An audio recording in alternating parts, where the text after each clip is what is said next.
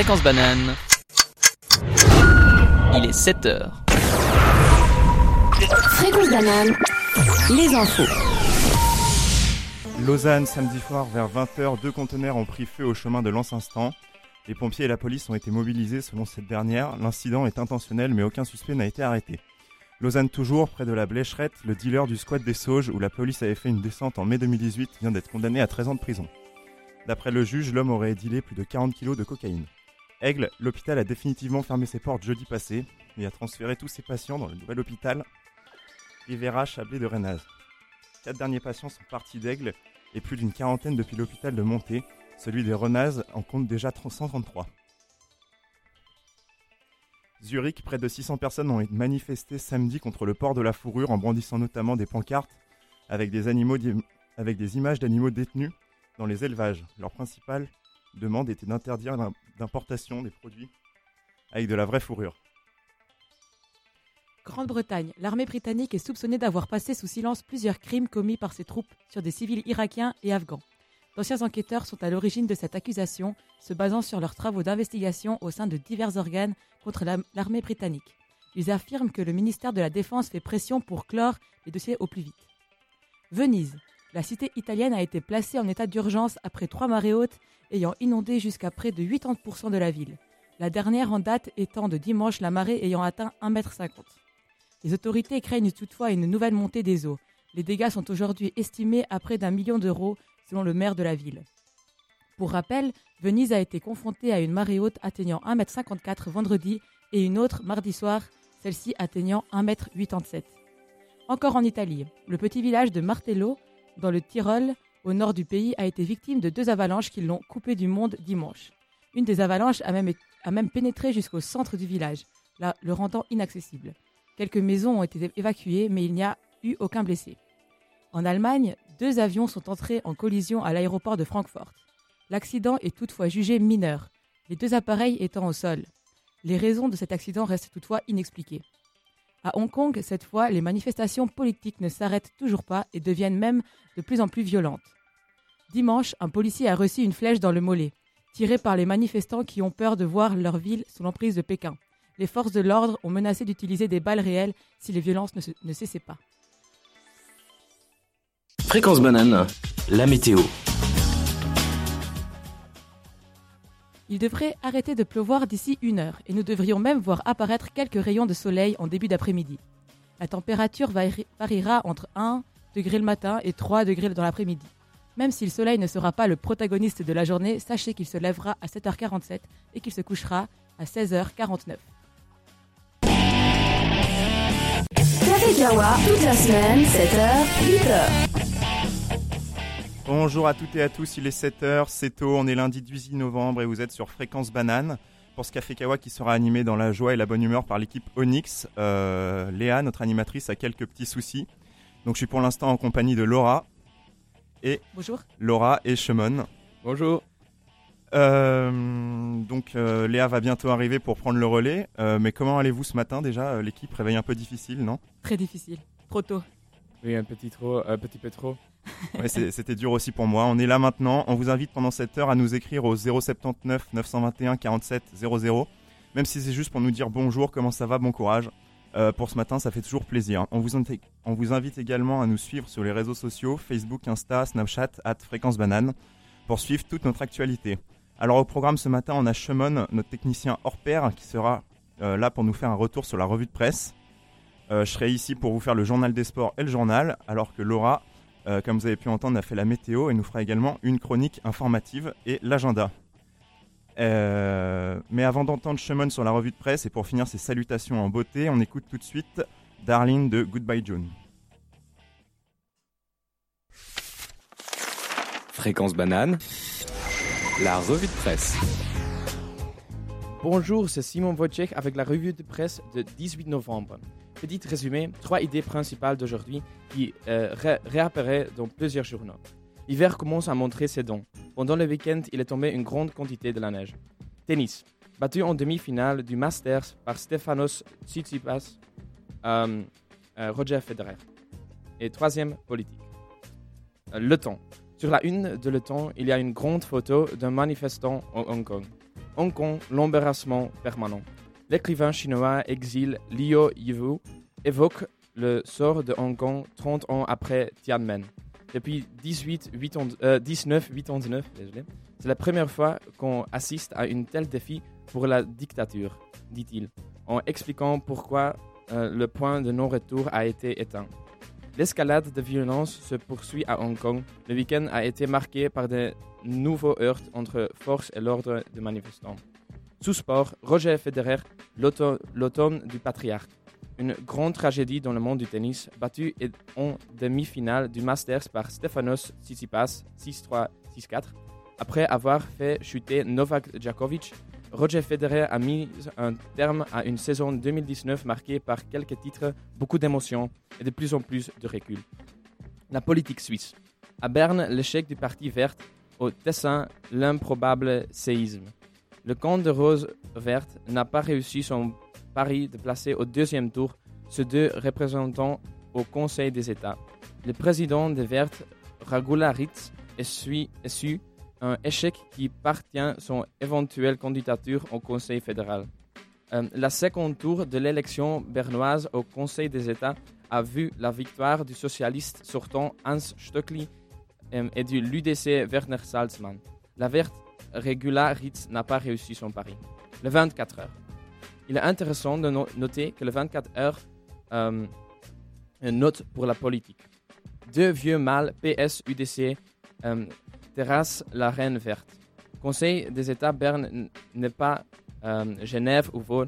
Le président de Verte, Regula Ritz, mord la poussière face à Stöckli et Salzmann. C'est une manière complète, complètement différente par rapport au Leton. Je suis certain que beaucoup de nos écouteurs ont vu ce phénomène naturel pendant le week-end, plus de 70 cm de neige. Un record. Chez nous, durant la nuit de, samedi à dimanche, des fortes chutes de neige sont tombées sur la Suisse. Un record a été battu au Grasson. À, Tarte- à la fondue fait la peine. La plaine. Cet article s'agit de le concours de fondue dont on va parler tout de suite. La liberté. Sur autre info, info régionale, euh, 120 personnes ont participé au mondial de la fondue. La troisième édition du mondial de la fondue a couronné Florian et Jean-Mathieu Barre samedi à Tartigny. Les deux gourmands ont été sacrés chez les professionnels lors d'une manifestation euh, qui espère accueillir 100, euh, 100 000, 000, euh, visiteurs jusqu'à dimanche. Au total, la compétition a ré- réuni environ 120 participants, dont 80 amateurs. Dans cette catégorie, c'est Christian Mal- euh, Meillardet et Daniel Villard qui l'ont emporté. Et maintenant, une petite question pour mes collègues. Quand est la dernière fois que vous avez mangé la fondue? C'était bah, hier à midi. Euh, moi, c'était bah, l'hiver dernier, du coup, j'ai pas encore fait la première de l'année, mais euh, bientôt, bientôt peut-être. Et toi, Léa, qui vient de nous rejoindre? Euh, Merci beaucoup pour cette information. Euh, il y a un petit souci de tech. Euh, on va le gérer bientôt. Maintenant, pour continuer la revue de presse sous sport, le début d'une nouvelle saison. Fribourg Olympique a battu Genève trois jours après avoir perdu toute ambition à Coupe d'Europe.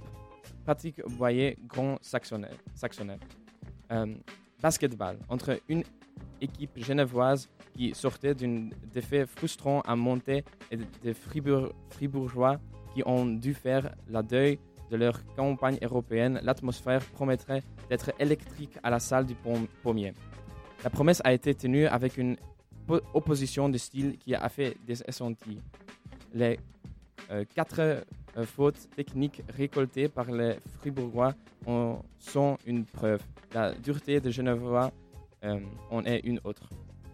Ce match au euh, sommet entre les deux grands favoris du championnat n'a pas brillé par ses qualités techniques, mais dans la mise en œuvre tactique de deux entraîneurs. À ce petit jeu, c'est euh, Petar Alexic et Fribourg Olympique qui sont sortis grands vainqueurs. 73-76. La seule chose dont les gens se souviendront dans quelques jours sera de la victoire soufflée l'entraîneur. Le noveliste. Comme la semaine passée, euh, Venise, dévastée par les inondations depuis une semaine, a de nouveau subi une marée haute dimanche, mais de moindre ampleur. Des alertes ont également été émises pour les villes de Florence et Pise. en raison de pluies incessantes qui s'abattent sur l'Italie. Euh, L'Aqua Alta, aux marées hautes, s'est élevé à 1,50 mètres euh, dimanche, loin derrière le pic de 1,87 mètres de mardi qui a frappé la Serenissime, euh, inondée, depuis et dont les images ont fait le tour du monde. L'eau a cessé de monter, a tweeté le maire de Venise, Luigi Brugiano, euh, pic de 150 cm. Les Vénitiens ne sont à genoux que lorsqu'ils prient. Venise va répartir, a-t-il également euh, écrit. Tennis. Masters ATP. Tsitsipas couronné à Londres. Victoire. Stefanos Tsitsipas a remporté le Masters de Londres. Le Grec à 21 ans qui avait battu Federer s'est imposé 6-7, 6-2, 6-7, euh, 7-6 face à l'Autrichien euh, Dominique Thiem. Maintenant, pour le matin, le matin écrit du même sujet que le nouvelliste Stefanos Tsitsipas, nouveau maître de Londres. Au terme d'un final très disputé, Stefanos Tsitsipas a pris le dessus de Dominique Thiem au Masters. Tombeur de, Dominique Thiem, Stefanos Tsitsipas a refermé son année 2019, celle de la révélation pour lui sur le euh, plus grand titre de sa carrière au Masters de Londres. Ce dimanche soir, euh, euh, qu'il apparaît loin de le temps où le grec s'était présenté détruit face à la presse à Roland Garros après son élimination contre Stan Wawrinka. À 21 ans, le sensation de Melbourne en janvier dernier devient le plus jeune vainqueur de l'épreuve depuis euh, l'Australien euh, Le- Leighton Hewitt en 2001.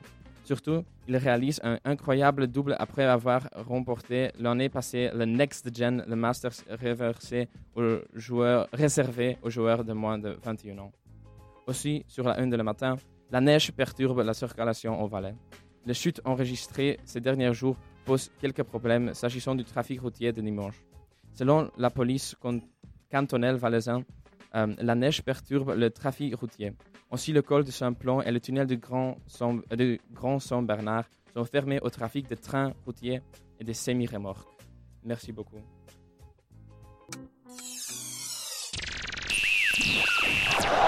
Fréquence banane, le journal des sports. Et on commence avec le football. Ce week-end, le champion en titre, le Portugal, s'est qualifié pour l'Euro 2020 pour défendre son titre cet été. La France se qualifiait aussi après une victoire hier soir face à l'Albanie. L'Angleterre s'est imposée face au Kosovo, mais était de toute manière déjà qualifiée. L'Espagne sera également de la partie. La Croatie ou encore la Belgique prendront également part à cet Euro qui se déroulera dans 12 pays différents en Europe. Les deux demi-finales ainsi que la finale auront lieu à Londres dans le stade de Wembley. L'Allemagne s'est baladée en gagnant 4-0 face à la Biélorussie et valide ainsi son ticket pour la compétition. On notera que pour la toute première fois de son histoire, la Finlande participera à l'Euro de football. La Suisse peut, elle, se qualifier pour l'Euro ce soir en cas de victoire à 20h45 à Gibraltar. Sport mécanique maintenant, le week-end a été chargé notamment avec le Grand Prix de Valence en moto. En moto 2, le Bernois Tom Luthi offre un podium à la Suisse en finissant sur la deuxième marche après avoir pris le départ à la cinquième position. En moto GP, c'était le dernier Grand Prix de la saison hier et c'est Marc Marquez, le champion du monde, qui s'est imposé à Valence devant le Français Quartararo et l'Australien Miller. Énorme frayeur pour le Français Johan Zarco, dimanche qui a chuté à 11 tours de l'arrivée et alors qu'il se relevait pour sortir de la piste, s'est fait faucher par la moto d'Iker Lecuona qui lui aussi était sorti de piste. Il a été conduit au centre médical du circuit et ne souffre d'aucune blessure majeure. L'événement majeur cependant de ce week-end en sport auto, c'était le Grand Prix du Brésil de Formule 1. L'enjeu n'était pas énorme car Lewis Hamilton était déjà sacré champion du monde le week-end dernier.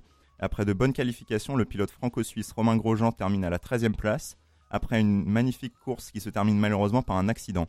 Les Ferrari et Mercedes déçoivent énormément, ne plaçant aucune voiture sur le podium. Pierre Gasly délivre une incroyable performance, finissant deuxième. Il réalise le meilleur résultat de son écurie depuis sa création.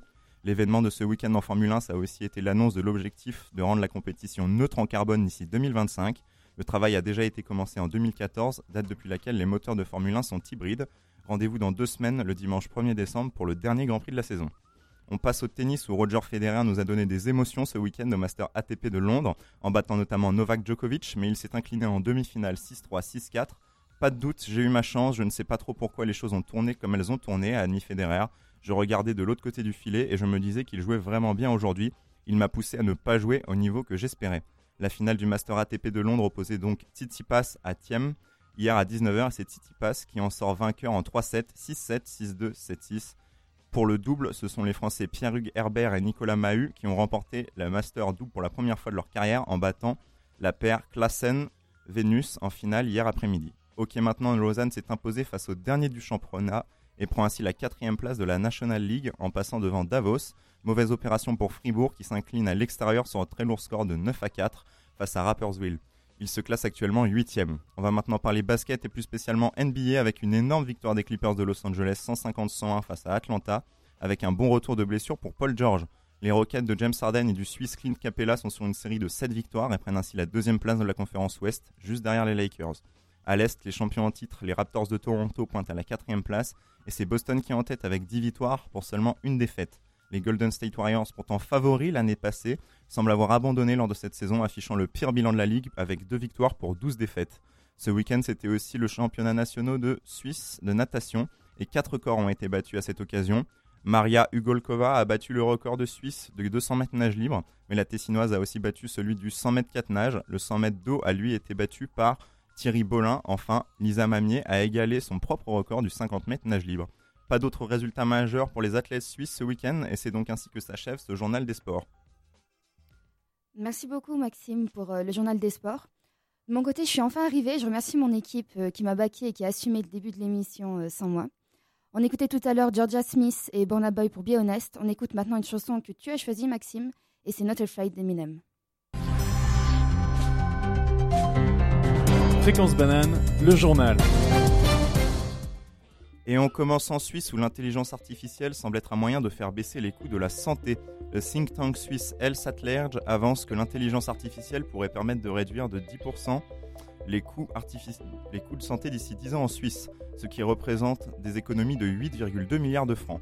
L'intelligence artificielle permettra un diagnostic plus rapide et plus précis, ce qui permettra de diminuer le nombre d'actes médicaux inutiles. Elle supportera et rendra les médecins superflus dans certains domaines et aura un impact positif sur les coûts. S'ils reconnaissent certains avantages, des représentants du corps médical interrogés par le journal se montrent dubitatifs sur son impact sur les coûts. Les nouvelles technologies donnent la possibilité de soigner plus de personnes et des personnes plus âgées. Elles accroissent donc les coûts, estime Daniel Tapernou, porte-parole de la Fondation Organisation Suisse des patients et spécialiste de médecins internes.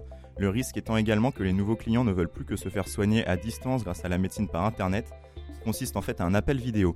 Le problème que les médecins rapportent, c'est que la simple description des symptômes par les patients ne suffit pas à émettre un diagnostic sur le cas du patient. Cela, cela peut donc être un bon moyen de gagner du temps et de l'argent, mais pourrait s'avérer dangereux dans certains autres, si le médecin ne diagnostique pas quelque chose de grave. On reste en Europe, mais on part maintenant du côté de la Grande-Bretagne où se tiendront bientôt des élections législatives anticipées à haut risque pour Boris Johnson. Si tous les sondages donnent son parti les conservateurs britanniques gagnants aux législatives anticipées du 12 décembre, rien n'est acquis parce que le scrutin se joue en un tour et que le Brexit vient semer le trouble. Boris Johnson a demandé ces élections anticipées car il n'avait pas de majorité pour réussir à faire sortir la Grande-Bretagne de l'Union européenne en octobre. Il espère donc obtenir une large majorité à l'issue de cette élection.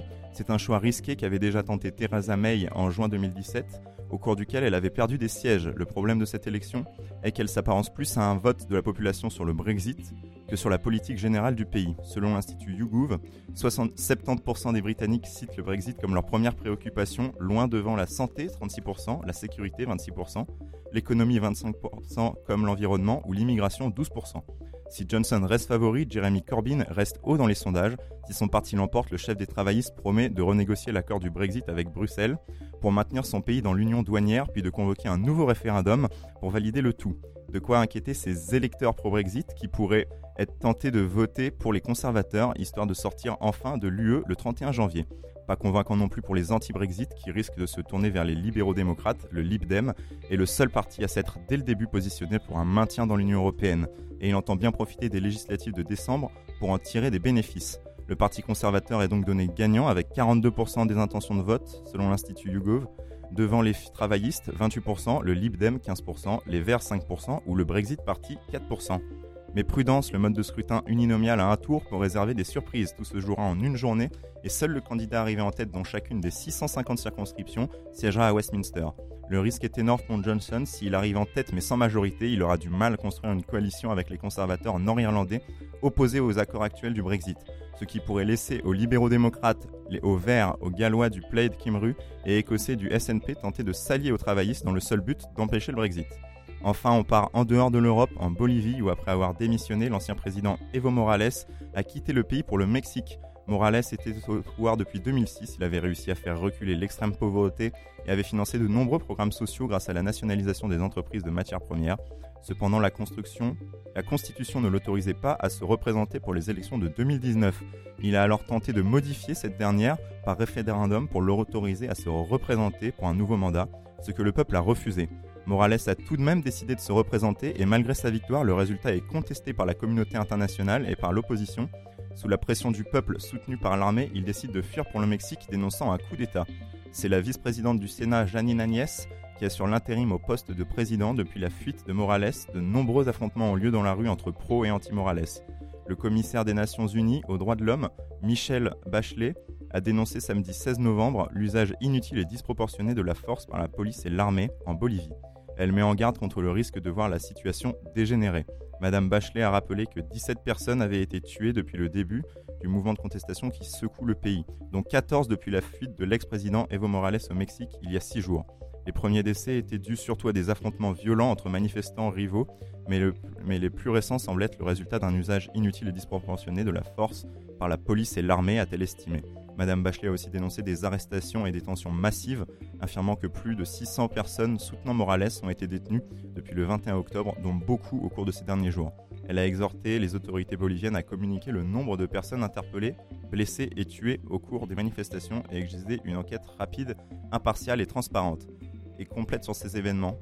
La situation ne semble pas s'améliorer et pour apaiser le pays, le président par intérim Janine Agnès a promis d'organiser des élections avant le 22 janvier prochain. Merci beaucoup Maxime pour, ce journal et toutes ces informations.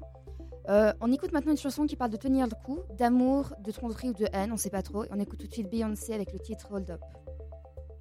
C'était Beyoncé et on est maintenant dans la deuxième partie de l'émission. On espère que vous avez toujours un bon moment à nos côtés. Nous en tout cas ça va, tout se passe bien. On vous invite, on vous le rappelle, à nous suivre sur tous les réseaux, Insta, Insta Snapchat, Facebook, Twitter, à Fréquence Banane ou à nous écrire euh, au 079 921 47 00. Un petit message, ça nous fait toujours plaisir. Place maintenant un morceau de guitare de Stevie Ray Vaughan, choisi par notre technicien préféré et qui porte le doux nom de Lenny. Donc, pas notre technicien à la musique. Lenny maintenant. Voilà, c'était le titre Lenny. Place maintenant la chronique informative que je vais vous faire moi-même. Donc pour cette chronique, j'ai choisi de vous en faire une un petit peu spéciale. Donc spéciale, c'est quoi? Je me suis juste posé la question en fait, qu'est-ce que j'aimerais vous apprendre? Et avant de trouver quoi vous apprendre, je me suis posé la question, qu'est-ce que j'aime? Bon, déjà, j'ai trouvé, c'est facile, j'aime le cinéma. J'ai donc envie de vous parler un peu de cinéma avec le film J'accuse, qui est le dernier film de Roman Polanski avec Jean Dujardin et qui parle de l'affaire Dreyfus. Alors, l'affaire Dreyfus, déjà, c'est quoi? Je vais vous le faire euh, rapidement pour euh, information, pour rappel. C'est une, une, affaire judiciaire et politique qui s'est déroulée à la fin du 19e siècle en France, en 1894 principalement, et qui parle d'Alfred Dreyfus, un capitaine de l'armée française d'origine alsacienne et de confession juive, qui, euh, qui a été coupable, enfin qui s'est fait accuser en tout cas de haute trahison. Cette affaire, elle a duré 12 ans dans les journaux et elle a, séparé la France en deux, entre les gens qui pensaient euh, Dreyfus coupable et ceux qui le trouvaient innocent. Euh, voilà, donc Roman Polanski, il a, il a repris donc cette affaire qui parle d'un homme qui est présumé coupable et qui est finalement innocenté. D'ailleurs, cette affaire, juste pour information, un des pères du cinéma, Georges Méliès, il en a fait un court métrage de 13 minutes en 1899. Et euh, voilà, pour faire écho donc à ce qui se passe aujourd'hui, le film il sort pile pendant la polémique autour de Roman Polanski sur un viol qu'il aurait commis en 1975 et qui euh, dénonce Valentine Monnier, une photographe. Voilà, donc on est en droit de se demander si Polanski n'essayerait pas de se cacher derrière son film, qui dénonce une erreur judiciaire et qui renvoie le message qu'un homme soupçonné et condamné coupable peut tout à fait être innocent. Selon plusieurs médias, le cinéma français ne saurait pas vraiment comment réagir face à ces nouvelles accusations. Le réalisateur étant très respecté en France et faisant partie de plusieurs associations et sociétés du monde du 7e art. Une partie des personnages de ce monde lui montrant du soutien face à une partie de la population soutenant la photographe. La France divisée en deux, comme à l'époque de Dreyfus. Dans tous les cas, Polanski dérange dans le cinéma français et certains appellent au boycott de son film en vue de soutenir la victime française. Toutefois, J'accuse, le titre du film, reste tout de même un film, donc une œuvre qui relate des faits réels et qui est accueilli positivement par la critique en faisant partie de la sélection de la Mostra de Venise. Le film met principalement en scène le colonel Picard, qui a dénoncé l'innocence du, colonel Dreyfus, interprété par Jean Dujardin. Alfred Dreyfus, lui, étant un second rôle dans, dans le film qui parle de sa propre affaire. Une question ressort donc dans tous ces points de vue et prises de position. Est-il nécessaire de séparer, ou pas, l'artiste de son œuvre? Je vous laisse méditer sur cette question en compagnie d'une chanson spéciale pour une chronique spéciale. C'est Le Fa et De avec leur titre spécial. Mais qu'est-ce qui se passe en ville? L'agenda. L'agenda. L'agenda Aujourd'hui, de 18h15 à 20h à Amphimax 351 tiendra- se tiendra le lancement de HUB. Le HUB est une plateforme qui réunit des étudiants, des chercheurs, des entrepreneurs ainsi que des partenaires externes. La mission est de fédérer les énergies, stimuler les esprits, d'entreprendre et soutenir les projets qui émanent de leur communauté. Cet événement est gratuit et sera suivi d'un apéritif, mais le nombre de places est limité, donc rendez-vous sur le site de l'UNIL pour vous y inscrire. Demain, 19 novembre, une conférence aura lieu sur le thème de Tinder et la subjectivité capitaliste. La conférence sera tenue par le professeur Eva Iyou, venu de l'Université hébraïque de Jérusalem. Cette conférence aura lieu dans le cadre de l'événement La marchandisation des émotions, journée autour des travaux d'Eva Iyou. À Anthropole 4030, de 14h30 à 16h, l'entrée est gratuite et sans réservation. Demain encore, une conférence qui discutera de la place des vieux dans notre société aura lieu à Amphipole 249 de 18h15 à 20h30. Une petite équipe a préparé des animations pour lancer la discussion. Cette petite soirée discute éthique et gratuite et libre. Mercredi 20 novembre de midi à 2h30, le Bureau de l'égalité du Vieux Pressoir propose une nouvelle fois un atelier pour comprendre les enjeux d'une rédaction égalitaire et apprendre à mieux utiliser le langage épicène et féminisé dans sa pratique quotidienne. Proposé gratuitement et régulièrement aux membres de l'UNIL, cet atelier comprend une présentation scientifique et une partie pratique. L'objectif est de comprendre les enjeux d'une rédaction égalitaire et apprendre à mieux utiliser le langage épicène et féminisé dans sa pratique quotidienne. Le vendredi 22 novembre de 18h30 à 20 21h se tiendra la fête des diplômés de la faculté des géosciences et de l'environnement à Amphimax 350. Le marché de Noël de Lausanne ouvre ses portes mercredi 20 novembre. Il sera présent à la place Saint-François, place Pépinet, place de l'Europe, place centrale Bel Air Square, esplanade de la cathédrale et à la place Palude. Vous aurez jusqu'au 31 décembre pour vous balader à travers la ville, rejoignant ces différentes places pour visiter ce marché de Noël. Mercredi, pour l'ouverture, le marché sera ouvert de 11h30 à 21h30. Le lendemain, le jeudi 21 novembre, c'est à Montreux qu'ouvrira le marché de Noël. Cette année, ce marché de Noël fêtera ses 25 ans. Pour fêter cela, les organisateurs vous ont, concocté plusieurs événements inédits, dont la Santa's Run, un parcours d'obstacles délirant pour les sportifs et les familles le 8 décembre. Pour plus d'informations, rendez-vous sur le site de Montreux Noël. Merci Laura pour cet agenda. Euh, cette émission est à présent bientôt terminée. On remercie tous ceux qui étaient présents avec nous pendant cette heure matinale. Euh, je remercie également mon équipe, euh, Laura, Maxime et Shimon. Merci d'avoir été en forme malgré euh, un réveil un petit peu piquant. Merci à toi. Merci Euh, à toi d'être venu quand même. Oui, bah, de rien. Euh, Est-ce que vous avez apprécié cette émission Euh, Est-ce qu'il y a quelque chose dont vous aimeriez parler Est-ce qu'il y a quelque chose que vous aimeriez dire Peut-être une réaction euh C'était très bien pour ma part, je sais pas. Ce que vous en pensez? Oui, ça s'est bien passé aussi, moi, euh, pas de soucis. Euh, moi, du coup, j'ai une petite question pour euh, Léa, euh, parce que euh, tu n'avais pas pu répondre. Euh, quand était la dernière fois que tu avais mangé le, euh, la fondue? Ah, la fondue. Euh, alors moi, je pense, ouais, ça date de l'année passée à peu près, la dernière fondue que j'ai dû manger. Mais euh, merci, Mm. pour, merci pour cette question. Ah oui, je veux bien t'inclure dans ma question, euh, vu que après il y avait un petit bug dans euh, le Oui, système. t'as raison, c'est vrai, c'est vrai, t'as raison. Euh, voilà, en tout cas, on vous invite, on vous le rappelle, à nous suivre sur les réseaux sociaux Instagram, Snapchat, Facebook, Twitter, à Fréquence Banane et à nous écrire au 079 921 4700. Voilà, ça fait toujours plaisir, un petit message. Vous pouvez retrouver ce soir de 18 à 19h le Micropolis de l'équipe de la voix 5 3 quarts. En attendant, on vous laisse maintenant avec le titre Kesafoda de DJ Telio, qui veut dire quel dommage, et quel dommage pour nous de vous laisser parce qu'on aime beaucoup être ici. Mais on se retrouve la semaine prochaine de 18h à 19h pour un Micropolis. Tout de suite, Kesafoda de DJ Telio. Ok, c'était la chanson Kesafoda. On écoute tout de suite Public Enemy de Rebel Without a Cause.